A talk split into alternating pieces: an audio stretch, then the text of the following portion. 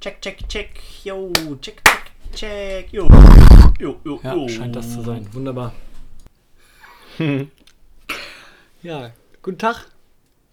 Hallo und herzlich willkommen bei Folge 8 vom Kindernauer Podcast. Der Martin und der Tobias sind anwesend.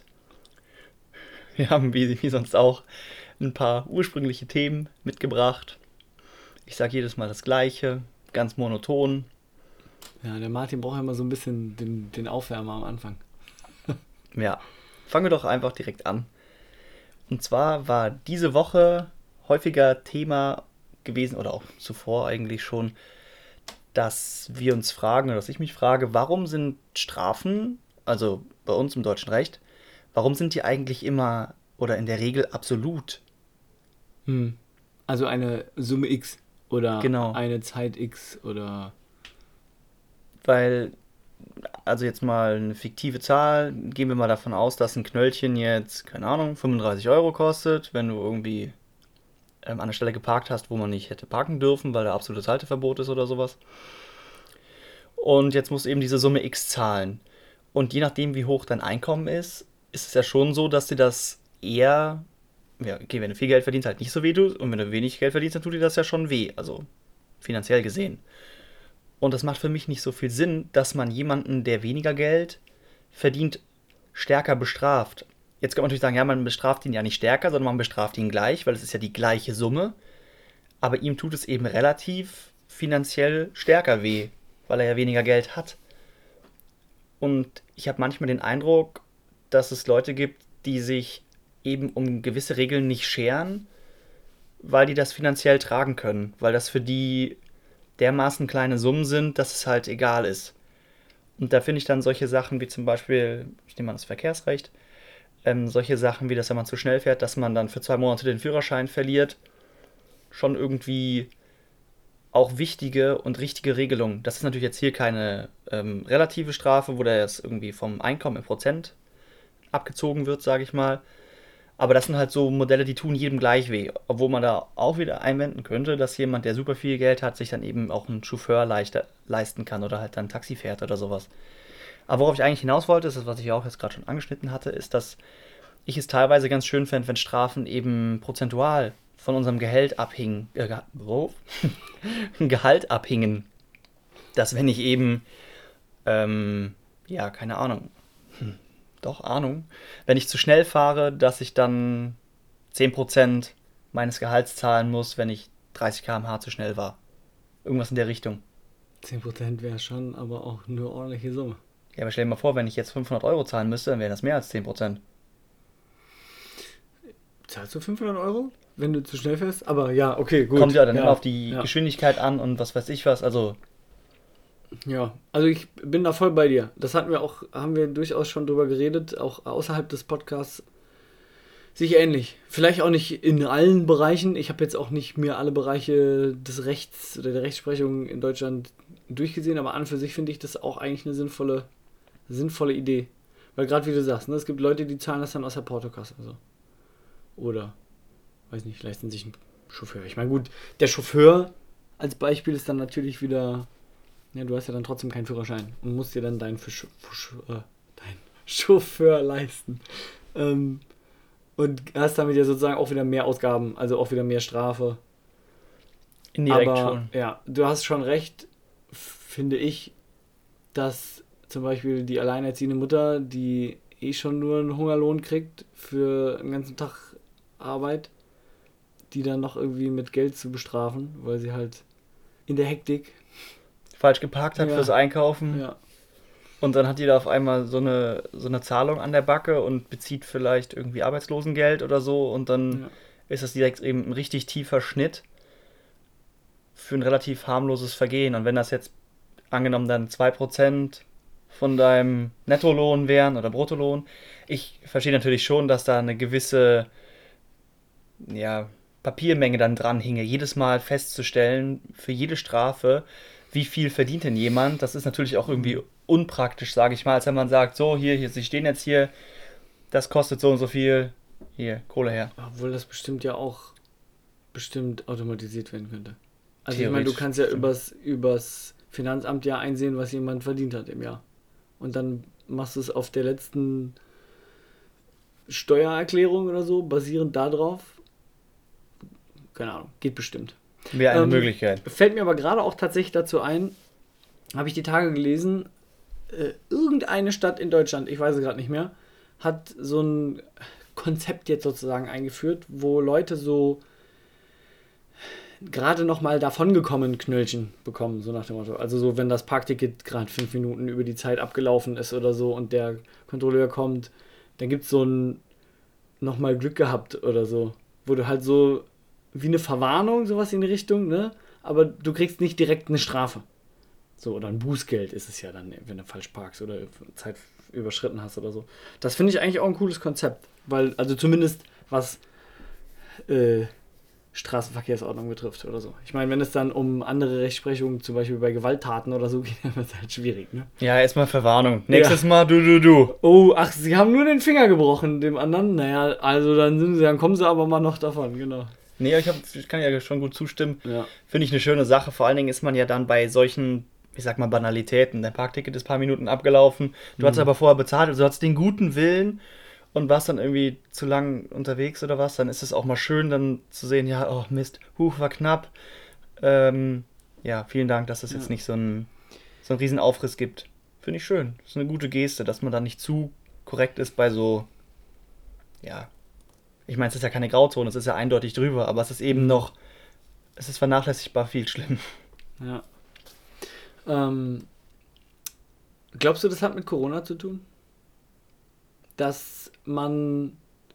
Also ich habe so das Gefühl, in letzter Zeit kriege ich öfter so mit über Medien oder Mitmenschen oder Stati über verschiedene Messenger oder so, dass so dieses allgemeine, oh, wir können uns ja auch mal wieder auf wichtige Dinge besinnen und wir sind ja eigentlich ein Miteinander und kein Gegeneinander und so. Also dass man so ein bisschen eher so ein Sozialgefühl auf einmal wieder entwickelt, habe ich das Gefühl. Oder dass so dieses Sozialdenken, dieses Gesellschaftsdenken auf einmal wieder ein Stück weit mehr im Vordergrund steht. Weil man auch ja so getrennt war die ganze Zeit, sozial gesehen. Und jetzt auf einmal wieder mehr darf und dann, ne, dann weiß man das auch wieder mehr zu schätzen und so. Also habe ich so den Eindruck, dass es so ein bisschen daher rührt, dass so zum Beispiel jetzt auch heute festgestellt, bin vorhin mit meiner Freundin äh, mit dem Auto von außerhalb zurückgekommen vom Wandern. Und dann ist hier vom Kreisel bis zum nächsten Kreisel ist 30er-Zone und rechts und links sind Fahrradwege auf der Straße eingezeichnet. Und das war eigentlich früher so. Mehr, also da sind die Leute nicht gerast oder so. Also 70 hatten sie nicht drauf, aber mit flotten 55 bist du da drüber gefahren und hast eigentlich nicht nach rechts und links geguckt, ob da jetzt irgendwo ein Fußgänger mal extra steht oder so. Und da sind jetzt einfach, du hast fast keinen Platz mehr, um schnell durchzufahren, weil du halt, ne, rechts kommt der Fahrradfahrer, links ist dann schon das Auto und so. Finde ich gut. Ich war ganz überrascht. Ich finde es auch gut, vor allen Dingen, also das ist jetzt in dem Fall am Schulzentrum und da fuhren die Leute dann teilweise doch relativ rücksichtslos und mhm. da werden dann Kinder unmittelbar gefährdet. Ja. Das ist eine schöne Sache. Obwohl ich auf der anderen Seite manchmal auch ein bisschen blöd finde, wie solche Sachen gehandhabt werden bezüglich Radwegen und so, aber da, ich glaube, man kann es halt nicht jedem recht machen. Ich finde es jetzt an mhm. der Stelle gut. Es gibt bestimmt andere Leute, die sagen, öh, ist blöd, weil jetzt sind da links und rechts Parkplätze mhm. weggefallen und wenn du da Anwohner bist, auf einmal ja, kannst du nicht ja. mehr vor deinem Haus parken, hast auf einmal ganz andere Pro Probleme oder Dinge, die dich ärgern. Ja. Das kann ja schon doof sein, aber wenn du auf einmal nicht mehr in der, oder in der Nähe, unmittelbaren Nähe des, deines Hauses parken kannst oder deiner Wohnung, kann man schon mal sagen, ey, blöde Idee, haut ab mit euren blöden Radwegen. ändert sich dein Alltag so ein bisschen. Aber für, für, die, für den Verkehr finde ich es irgendwie cool. Mhm. Weil du hattest die ganze Zeit nebendran ja auf dem, auf dem Bürgersteig was, hast jetzt aber noch auf der Straße. Vielleicht kann man jetzt auf dem Bürgersteig parken. Who knows? Weiß ich nicht. Mag sein. Weiß gar nicht, ob wir noch zu unseren prozentualen Strafen noch irgendwas Schlaues sagen könnten. Weiß ich auch nicht. Vielleicht mehr so zum Thema Strafen im Allgemeinen. Ich finde es aktuell irgendwie fragwürdig, dass, mm, dass man immer häufiger ja, ich meine, das kommt vielleicht doch mit dem Alter, dass man vielleicht solche, solche Nachrichten anders wahrnimmt, aber es war ja wohl so, dass in der Politik einige Leute da Gelder hinterzogen haben, wie auch immer. Ich bin nicht besonders gut informiert. Mir geht es nicht um den Einzelfall oder um mhm. irgendeinen Politiker, mir geht es mehr so um dieses Konstrukt, dass eine Person, die ja sich auf die Fahne geschrieben hat, irgendwie den deutschen Bürger zu vertreten, und die verhält sich ja nun schlicht und ergreifend falsch, weil sie Gelder annimmt, wo sie keine Berechtigung zu hat, die anzunehmen. Und mir ist nicht ganz klar, warum solche Dinge nicht drakonisch bestraft werden. Mhm. Dass sie auch, also ich meine, da soll es ja von mir aus so Grenzen geben für Dinge, die irgendwie so Bagatellen sind, ja. Ich meine, wenn du mal eingeladen wirst zum Essen oder was weiß ich, ich kann mir ja schon vorstellen, dass es da schnell mal um, sag mal, paar hundert Euro geht, je nachdem, in welchem Restaurant du essen gehst. Darum geht es mir nicht. Aber wenn jemand eine Million Euro, ich kenne jetzt die genauen Summen nicht, aber gehen wir einfach mal von einer Million Euro aus, wenn er die einfach annimmt und dann kommt das raus und dann wird das nicht wirklich ernsthaft bestraft, dann, dann verliert das für dieses ganze Politikgebilde an der Stelle irgendwie so. Das Vertrauen oder so. Ja, das ist für mich ja. ja ein Witz. Also das ist, ich kann das dann schlecht greifen, zu sagen, ja, den Menschen kann ich vertrauen und dann gehe ich gerne wählen und ich glaube, die treffen tolle Entscheidungen. Und ich meine, ein Politiker verdient ja schon relativ gut. Ich glaube, das sind über 10.000 Euro brutto im Monat, je nach Position. Das ist ja schon ein gutes Gehalt. Ich meine, klar, in Relation zu der Verantwortung verdienen die relativ wenig. Wenn du jetzt ein Konzernchef bist, dann hast du weniger Leute unter dir als ein ganzes Land, sag ich mal. Ja, also weniger Personalverantwortung, sage ich mal so gesehen. Und da kommt dann teilweise deutlich, eine deutlich größere Summe bei rum. Aber man hat ja auch dann nach der politischen Karriere noch genug Möglichkeiten, irgendwie noch viel Geld zu verdienen und das dann einfach zu veruntreuen und dass dann da die Leute im Amt bleiben und einfach sagen, ja, okay, ich bleib dann mal hier. Also wenn jemand dann tatsächlich so dreist noch ist zu sagen, ja, ich mache einfach weiter und wir tun mal so, als wäre nichts gewesen. Also die richtige Reaktion wäre aus meiner Sicht zu sagen, dass man sich mehrfach entschuldigt, dass man sich einfach total ehrenlos verhalten hat oder unehrenhaft und dass man nun das Amt verlässt, weil man ja anscheinend nicht dazu geeignet ist, ein solches Amt zu bekleiden. Das ist mhm. für mich lachhaft. Mhm. Da müssten die Strafen halt irgendwie auch stärker sein, dass man schon Sorge hat, zu viel Geld anzunehmen. So sollte das sein, dass du immer guckst, hm, ist es noch richtig, was ich hier mache? Darf ich wirklich hier, keine Ahnung, fünfmal im Monat mit Konzernchef XYZ da Hummer mampfen gehen oder sowas? Ich finde es eh schwierig, also ich meine, wenn du Handwerker bist und deinen Job machst und nebenbei aber noch ein Zweitgewerbe hast und da irgendwie auch noch mit Geld verdienst, dann ist das ja alles gar kein Problem. Und ich finde auch, wenn man als Politiker seinen Job als Politiker macht und nebenbei aber noch selbstständig zum Beispiel als Anwalt oder so eine Kanzlei hat oder Dinge macht als Anwalt, dann finde ich das in erster Linie auch erstmal okay, weil dann hast du deine zwei Jobs. Gibt es da nicht einen konkreten Politiker, bei dem es genau der Fall ist, der auch als Rechtsanwalt tätig ist? Keine Ahnung. Ja, es gibt wahrscheinlich mehrere, weil viele Politiker einfach auch. Aber um den ging es jetzt nicht. Nein, es geht um keinen konkreten Politiker in meinem, in meinem Beispiel ähm, oder in meiner Ausführung.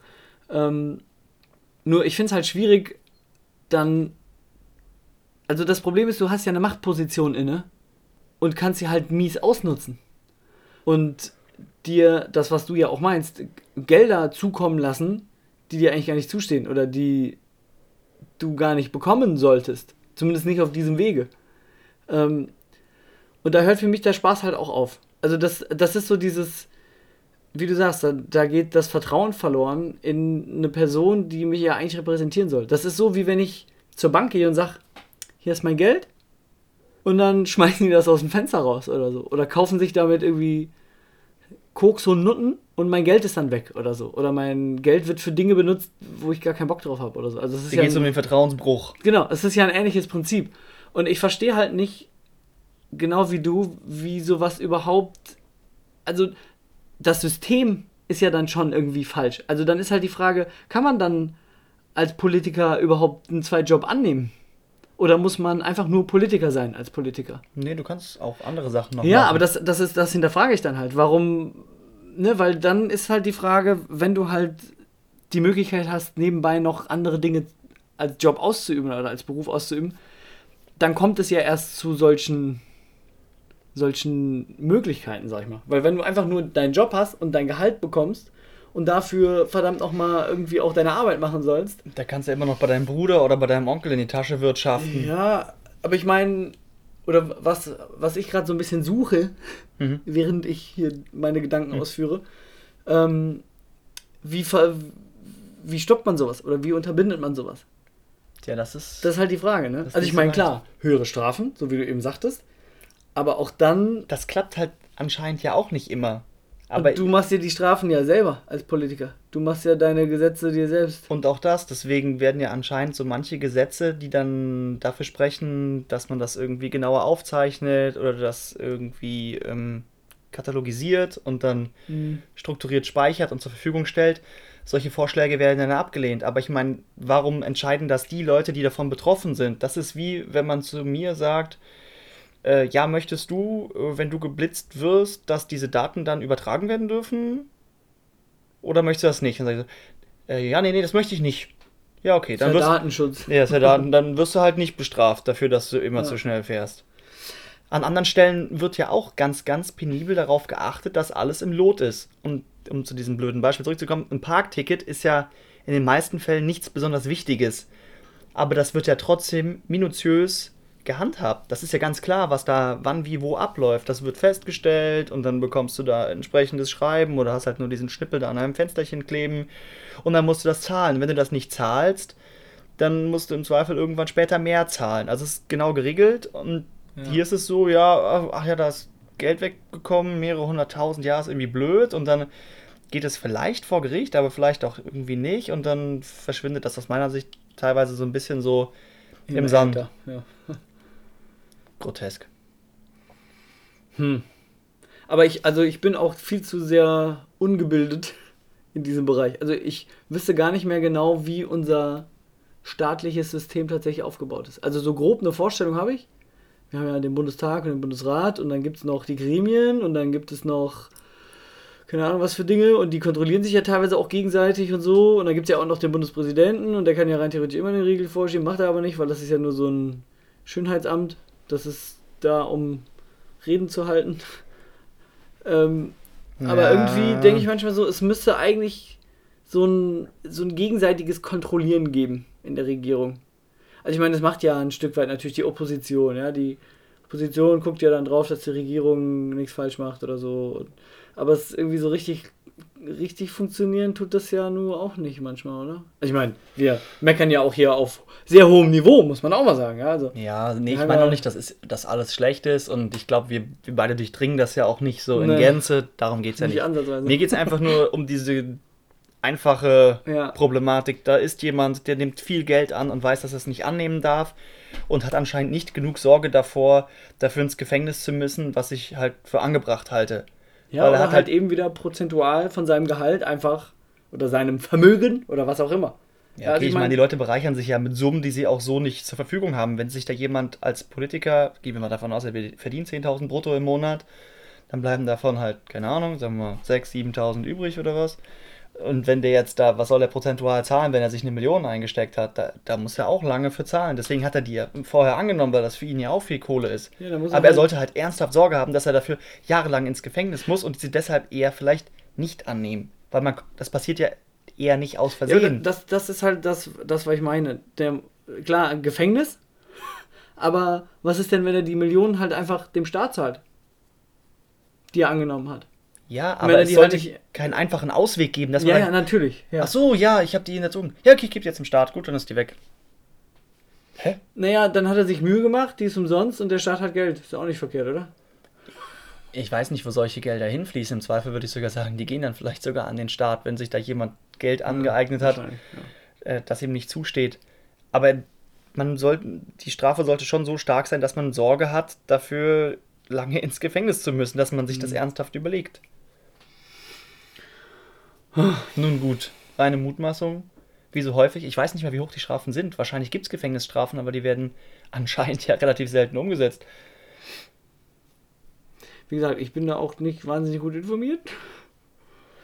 Ähm, Wollen wir zunächst im Verkehrsrecht bleiben? Ja, Reißverschlussverfahren. Ähm, ich arbeite ja aktuell im Rettungsdienst und ich fahre ja des Öfteren dann auch mal mit Blaulicht. Ähm, und dann steht man irgendwann im Stau und wundert sich, warum man im Stau steht. Weil eigentlich ist ja links frei und rechts stehen sie alle, weil da vorne dann in 800 Metern ein Reißverschlussverfahren Einfädelung ist. Und also ich meine, das mit dem Blaulicht war jetzt vielleicht ein blödes Beispiel. Ähm, also du bist jetzt ohne Blaulicht unterwegs. Genau, also mir geht es primär darum, die Deutschen, wie ich sie in letzter Zeit erlebe auf deutschen Straßen, können das Einfädelungsverfahren nicht mehr, das Reißverschlussverfahren nicht. Weil das Prinzip heißt ja so, weil ein Reißverschluss hat einen Zahn und noch einen Zahn, jeweils gegenüberliegend auf der anderen Seite. Und die greifen abwechselnd ineinander und schließen sich zueinander oder schließen sich zu, wenn du den Reißverschluss zumachst.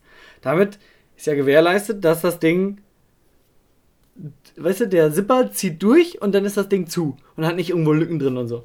Was machen die Deutschen? Die Deutschen fahren, wie gesagt, erstmal alle nach rechts auf die Spur, links ist komplett frei womit du einen irrsinnig langen Stau nach hinten provozierst, der ja um die Hälfte reduziert werden könnte, weil du hast ja noch eine zweite Spur.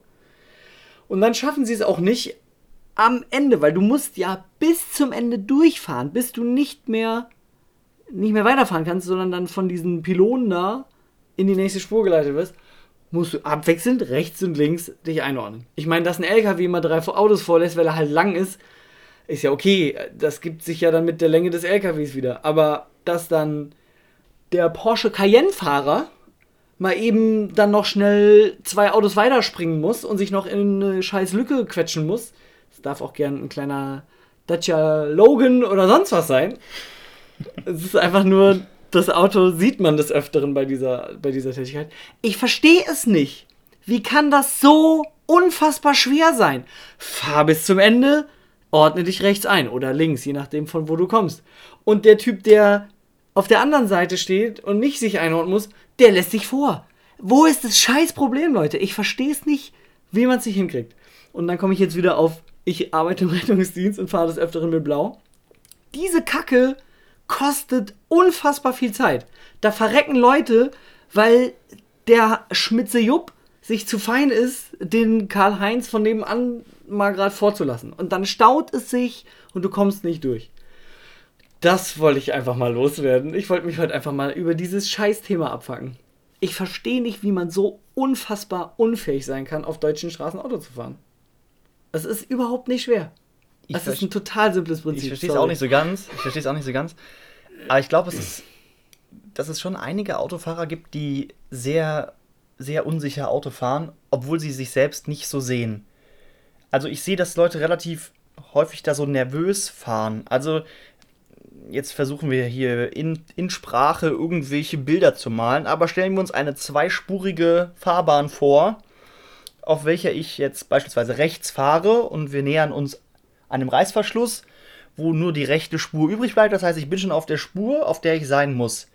Teilweise beginne ich dann, ich weiß jetzt nicht genau wie viel Meter, aber so vielleicht 50 Meter vor dem Reißverschluss schon vor mir die Lücke zum nächsten leicht aufbrechen zu lassen, dass wenn ich vorne angekommen bin, da wo die beiden Spuren ja nun ineinander münden, dass dann ein Auto bereits hineinpasst. Damit das möglichst dynamisch passiert. Ja. Ich fange vorher an, so eine kleine Lücke entstehen zu lassen, damit ich nicht vorne dann nochmal bremsen muss, dass es genau zapp, zarab ineinander passt. Ja. Und dann gibt es halt immer irgendeinen Spezialisten, der halt dann von links kommt und sieht, oh, da ist schon frei, da muss ich nicht bis hinten durchfahren, dann fahre ich da schnell rein. Ja. Dann steige ich in die Eisen, hinter mir staut sich dann weiter und ich denke so, hab doch einfach die Ruhe, denk nach. Wir waren ja glücklicherweise alle in der Fahrschule, wir haben alle schon 10.000 Mal von dem Reißverschlussverfahren gehört und jeder weiß auch, also es weiß vermutlich jeder, wie es funktioniert, aber Leute machen es halt nicht und das ist halt so, ah, ich sehe eine Chance, ich fahre da schon mal rein oder hm, ich will jetzt doch noch schnell. Teilweise sehe ich auch, dass halt dann zwei Leute sich, weil der Hintermann auf der linken Spur dem anderen quasi schon im Kofferraum steht und sich mit dem in die eine Lücke, die da gerade frei wurde, mit reindrückt. Einfach mal ein bisschen Ruhe mitbringen ja. und dann bis zum Schluss hinfahren und sich dann einordnen. Und ich meine, klar, wenn du eine Fahrbahnverjüngung hast, dann resultiert das in einem Stau, weil neben ja. der Tatsache, dass du nur halb so viel Fahrbahn hast, kommt ja auch noch dazu, dass du in der Regel Geschwindigkeitslimits hast. Das heißt, ja. wenn da vorher 100 war und jetzt ist da 50, dann ist es ja doppelt schlimm. Erstmal, ja. weil du nur eine Spur hast und dann darfst du noch halb so schnell fahren. Eigentlich müsste man ja in diesen Baustellen dann 200 fahren, damit du den gleichen Durchsatz halten kannst. genau. Eigentlich auch eine gute Idee. Vielleicht klappt es dann besser. ja, vielleicht können die Deutschen das nur einfach nicht langsam und ruhig. Vielleicht kannst du aber 180 dann besser einscheren. ah! Schnell nach die Lücke. Ja. Ja, aber es ist halt. Und dann äh, verstehe ich aber auch nicht. Also, ich meine, ich hatte das die Tage mit, mit einer Kollegin von mir. Wir sind die gleiche Strecke gefahren. Ich habe dann irgendwann, weil ich halt wusste, dass da vorne dann Einfädelung ist, ich bin dann einfach links raus. Ich habe gesagt, es kann ja nicht sein, dass ich hier schon 800 Meter vor der Einfädelungsstelle stehen bleibe, weil die da vorne nicht zur Rande kommen und schon Panik schieben. Aber die linke Spur ist komplett frei. Ich meine, ja, für den Rettungsdienst ist dann natürlich wieder praktisch, weil dann hast du eine Rettungsgasse. Aber es macht halt dann wieder keinen Sinn, weil du ja die ganzen Ausfahrten, die vorher sind, ja auch alle komplett blockierst. Das heißt, du kreierst ja unnötig Stau, weil du halt nicht einfach bis vorne hinfährst.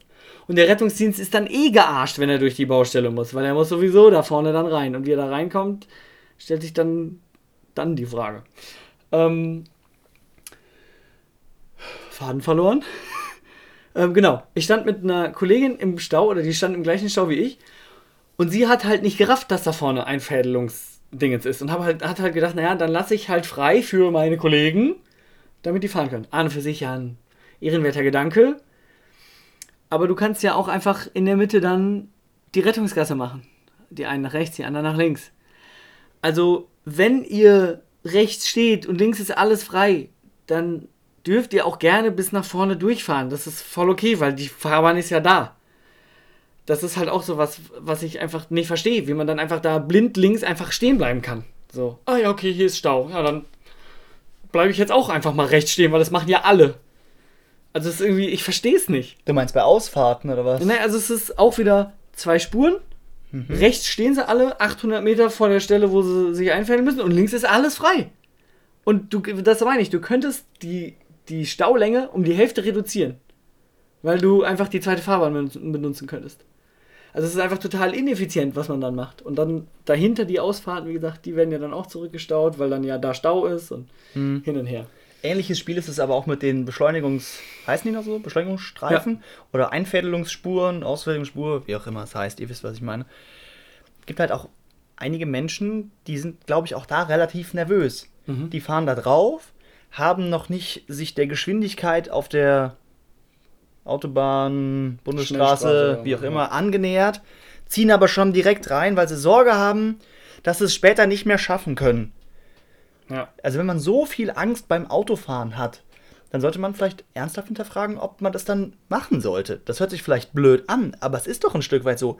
Wenn ja. ich im Straßenverkehr so, so viel Sorge habe, nicht dahin zu kommen, wo ich hin will oder dass ich nicht mehr da reinkomme, dann ist man eigentlich ja viel zu unruhig. Das ist dann wieder so ein kindliches Verhalten aus meiner Sicht. Man muss ja einfach, ich meine, du musst ja nicht bis zur Leitplanke fahren und dann halb da rein rattern, weil du der mega coole King bist und du musst ja nicht bis auf 180 hochziehen auf dem Beschleunigungsstreifen, so mache ich das nicht. Aber einfach die Ruhe mitbringen, zu sagen, okay, jetzt beschleunige ich mich, also beschleunige ich hier ein bisschen und dann passt das alles und dann kann ich da reinfahren. Ja, und zur Not ist auch an vielen Ausfahrten zur Not immer noch der Standstreifen, den man zwar offiziell nicht mitbenutzen darf, aber im Notfall ja Im schon. Im Notfall ja schon, genau. Ja. Und wenn man halt nicht rauskommt, dann fährt man halt weiter oder man bleibt dann irgendwann halt auf dem scheiß Standstreifen stehen. Aber das ist auch sowas, Ausfahrt, oder Einfädelungsspur auf eine Schnellstraße und dann steht da einer. Weil er halt den Schwung scheinbar nicht hingekriegt hat und bleibt einfach mitten drauf stehen. Und du fährst den fast hinten drauf, weil du halt mit deinen 30, 40 durch die Kurve fährst und auf einmal steht da einer, das wo du nicht mit rechnest. Obwohl er offiziell, glaube ich, sogar stehen bleiben muss.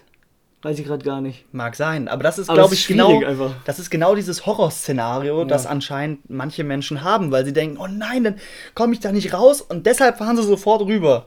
Ja. Stichwort vorausschauendes Fahren. Haben genau. wir eigentlich alle gelernt. Oh, wir haben die Zeit schon fast runter, aber trotzdem noch eine Sache, wo wir jetzt hier da schon die ganze Verkehrsbullshit hier am Durchlabern sind. Das gleiche gilt analog, andersrum, für, für die Bremsstreifen in der Box. Nee, ich Verzögerungsstreifen. Verzögerungsstreifen. Da gibt es auch Leute, die bremsen schon hart bevor die da reinfahren. Also du bist da unterwegs und weil er jetzt gleich raus möchte, bremst er da schon hart. Nein, nein, nein, nein, fahr da rechts rüber und bremst bitte dann. Ja. Ich meine, man kann ja vorher langsamer werden. Wenn man mit 90 in die Ausfahrt fährt, ist ja auch noch okay, weil wenn 100 ist, ist 90 nicht weit davon entfernt.